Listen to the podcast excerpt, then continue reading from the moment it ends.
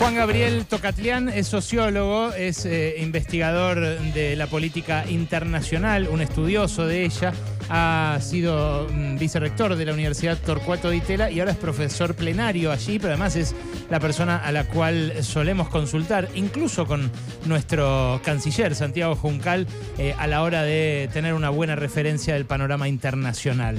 Ayer eh, China llamó a su embajador, no solamente congeló el el swap de monedas con el Banco Central, sino que hizo esto como un gesto eh, habitualmente de desagrado en diplomacia eh, frente al gobierno naciente de Javier Milei.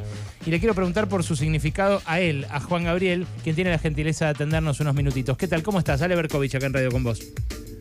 ¿Qué tal, Alejandro? Bien, eh, yo diría dos o tres cosas sobre esto, dada la, enorme relevancia que, tiene. Lo, primero y, fundamental es que eh, hubo durante la campaña eh, presidencial algo muy inusitado en todos los procesos electorales que hemos tenido en la Argentina desde el advenimiento de la democracia hace ya 40 años, y es que uno de los candidatos se manifestara abiertamente contra ciertos países. Eh, y en este caso lo hizo Milei específicamente en referencia a, China, luego también sumó en eso a Brasil y en particular al presidente Lula, eh, en un gesto que ya muchas cancillerías en el mundo fueron advirtiendo como un tono inusitado. A ello eh, siguió eh, una, una serie de otros gestos eh, que empezó a hacer el gobierno desde la asunción misma del presidente Milei, que también, al menos en Beijing, supongo yo, fueron recepcionados con no hostilidad, pero con mucha perplejidad. Por ejemplo, la decisión de donar dos helicópteros a Ucrania, en gran medida con el argumento desde el lado argentino de que estos dos helicópteros de origen ruso que se irían a donar, todavía no se ha concretado esa donación a Ucrania, Argentina los usaría como parte de pago de la adquisición de aviones de combate de Estados Unidos, los F-16 famosos de Estados Unidos, y eso implicaba directamente el rechazo de la oferta China eh, de su avión JF-17, que para algunos especialistas tenía mejores condiciones en términos generales de eh, la opción estadounidense. Esto es, de entrada nomás, China también estaba afuera del repertorio eh, potencial de adquisición de aviones de combate, a lo que hay que agregar, por otro lado, que China fue con otros países del BRICS, quien alentó la expansión, ampliación de BRICS y por lo tanto invitó, entre otros países, a la Argentina a sumarse a partir del primero de enero del año 2024 y a raíz de un tuit de la canciller Diana Mondino, supimos definitivamente que China, que Argentina, bajo el gobierno de Milei, iba a rechazar esa invitación.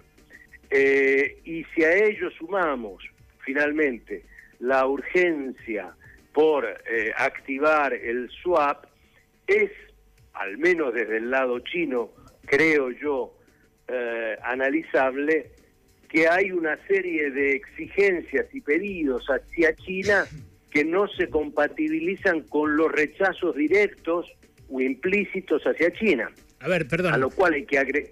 Eh, además de además de esa provocación en campaña, ¿no? De haberle dicho comunista, algo que de todos modos por los editoriales que aquí ha compartido con nosotros eh, nuestro columnista Santi Juncal del Global Times, los chinos se toman casi con sorna, ¿no? Como que, bueno, eh, está bien, decir lo que quieras, lo importante es lo que hagas. Ahora, después de eso, ¿Qué otra provocación señalas vos como central? ¿La negativa a integrar los BRICS a pesar de la invitación que le hicieron a Argentina en un contexto en el que muchos países querrían ser socios de ese bloque? Eso es un dato fundamental eh, y tener en cuenta el hecho simplemente siguiente. En el año 2023. Eh, el conjunto de países actualmente que conforman el BRICS, no el BRICS ampliado, ya representa el 32% del Producto Bruto Mundial y el conjunto de países del G7 del mundo desarrollado representa el 30%.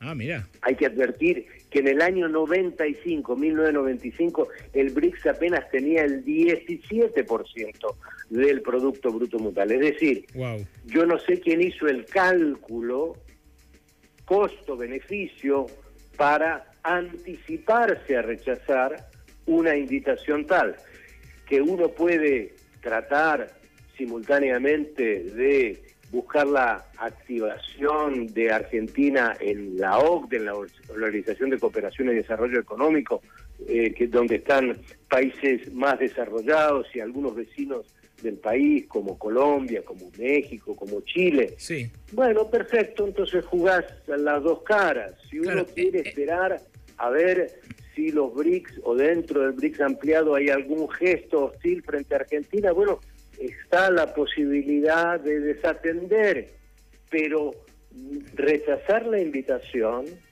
eh, ir por la compra de aviones de Estados Unidos, eh, acusar de comunista y de que en la lucha entre la democracia y las autocracias Argentina ya tenía un lugar, bueno, no creo que haya sido muy bienvenido en China. Son muchas juntas, decís vos, para un país que pide tanto como Argentina, que le demanda no solo el rescate financiero del swap, sino también el, flujo de inversiones que venía teniendo.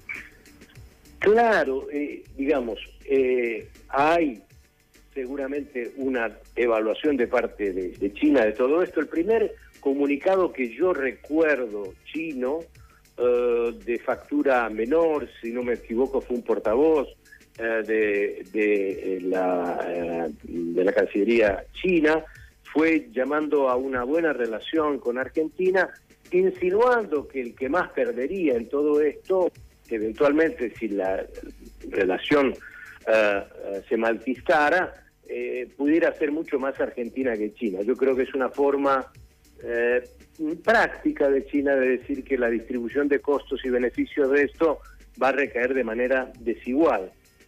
Ahora, eh, insisto y remarco, eh, uno no puede simultáneamente pedir esto y hacer gestos eh, tan notoriamente anti-China. La semana pasada, un periodista como de un medio como Clarín, en una nota eh, que analizaba un encuentro entre el embajador Wang Wei y uh, y la canciller Mondino, yo no puedo comprobar esto, me, ciño a la nota de ese periodista. Sí, sí, a lo que cuenta. Al, al parecer, eh, además, la canciller Mondino dijo que Argentina tenía el pleno derecho de comerciar con Taiwán, que es como ya una bofetada un poquito mayor de parte de un país en el entendido que históricamente la política de Argentina hacia China era la de una sola China. Entonces, no hay necesidad de agriar la relación. Claro, claro, entiendo, eh, entiendo. Sí, sí, es como que en algunos casos ahí parece haber una, una, sobreactuación. Te quería preguntar también por otro caso que tiene que ver con este, que es el de eh, la no cobertura de las embajadas en países que considera enemigos o que considera autoritarios el presidente Javier Milei, Nicaragua, Venezuela, eh, en principio de esos, pero quizás Cuba también. Eh, ayer la portavoz justamente de la canciller Diana Mondino eh, se comunicó conmigo para, yo lo había conversado esto con Reinaldo en el pase, se comunicó conmigo para decirme que de momento eh, no se realizaron las designaciones en Nicaragua, en Venezuela y en Cuba, eh, pero que eso lo pueden hacer eh, en algún momento cuando cuenten con el número necesario de designaciones. Dio a entender que están demorándose, pero no que no la van a cubrir. En caso de que no las cubrieran, como inicialmente se publicó que iban a hacer en boca de fuentes de Cancillería, ¿sería algo conveniente o inconveniente desde tu punto de vista? A ver, ahí te haría dos argumentos distintos. Eh, eh, en, eh, en, algunas ocasiones en alguna de estas embajadas de estos países tuvimos embajadores de carrera y en otros momentos tuvimos embajadores políticos. El gobierno saliente tenía designados en estos tres países embajadores de corte político. Es perfectamente comprensible que por razones ideológicas, por razones eh, eh, políticas, por razones de diferente índole, el gobierno quiera llamar a esos embajadores eh, a volver a Buenos Aires, pero también es lógico que nombre y designe embajadores de carrera. Para eso están los embajadores de carrera.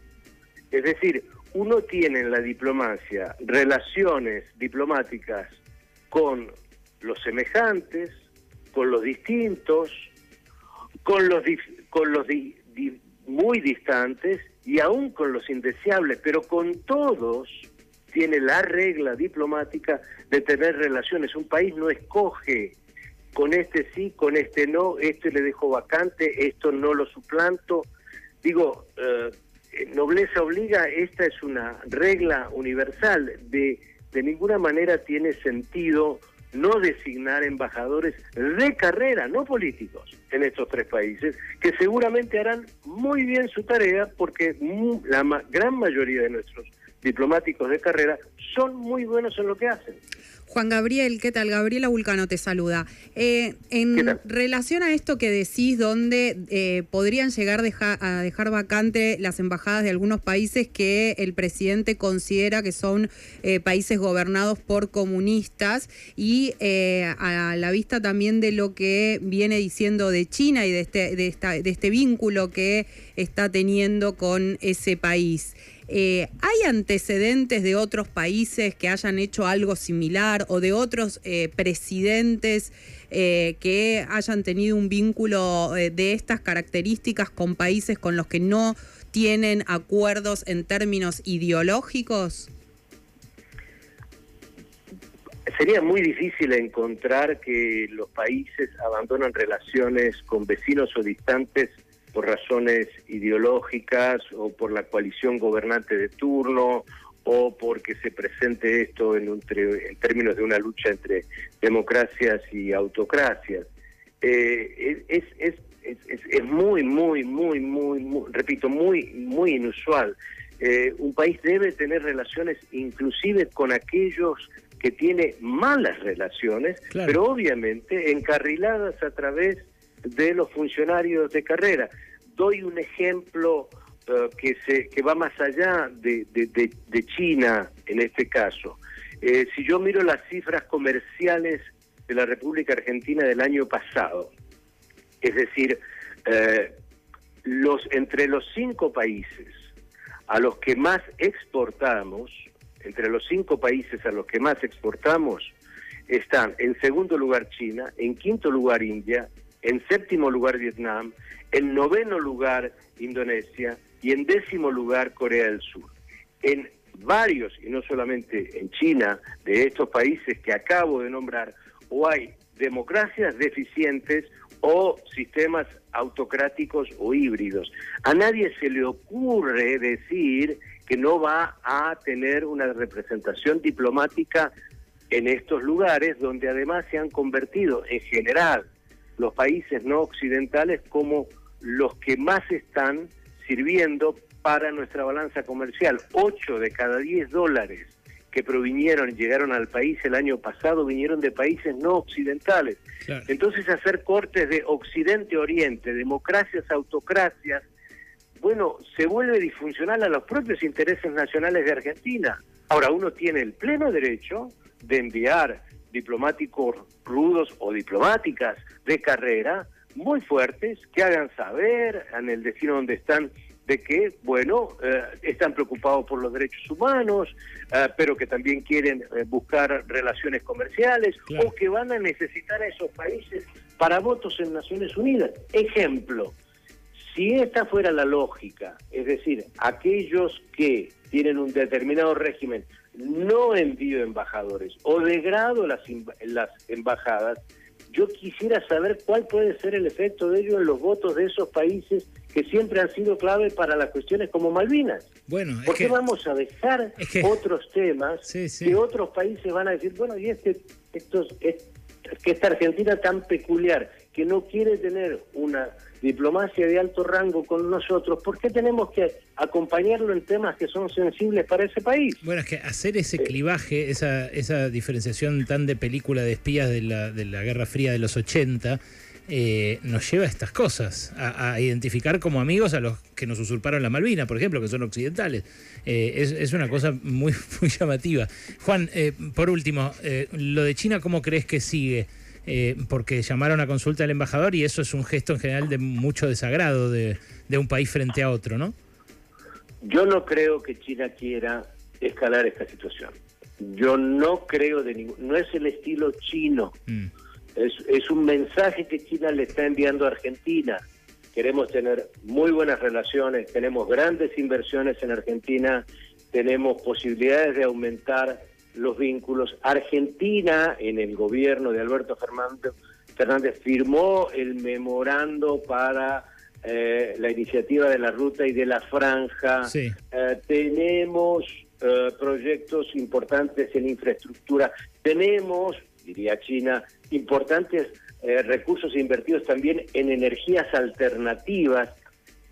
Quisiéramos tener las mejores de las relaciones. Yo creo que este va a ser el mensaje que va a venir de China. Ahora bien, ahora bien, no nos pidan cosas, por un lado, que luego eh, en otros territorios eh, o nos dejan de lado o nos maltratan o se confunden en la relación entre Buenos Aires y Beijing yo quiero remarcar esto. Eh, Roosevelt cuando era gobernador, no cuando fue presidente, Roosevelt cuando era gobernador del estado de Nueva York tenía una frase famosa, muy, muy famosa, que es, siempre hay que hablar suave y tener al lado un garrote, disponible por supuesto. Ahora, si uno no tiene un garrote, es mejor hablar mucho más suave.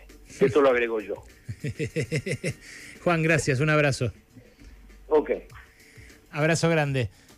Era Juan Gabriel Tocatlián. ¿Se cortó? Ah, mira, le quería, lo quería despedir más efusivamente. Gran, gran, gran analista eh, Juan Gabriel Tocatlián, siempre documentado además eh, con eh, información de altísimo nivel respecto de estos temas. Hasta las 4 pasaron cosas.